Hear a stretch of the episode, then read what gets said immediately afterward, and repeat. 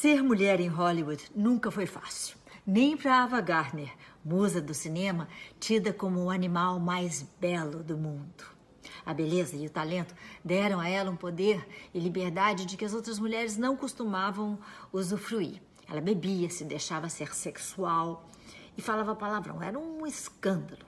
Ela botou o primeiro marido infiel para fora de casa e casou outras duas vezes, sendo que o terceiro marido foi ninguém menos do que Frank Sinatra, de quem ela também acabaria por se separar.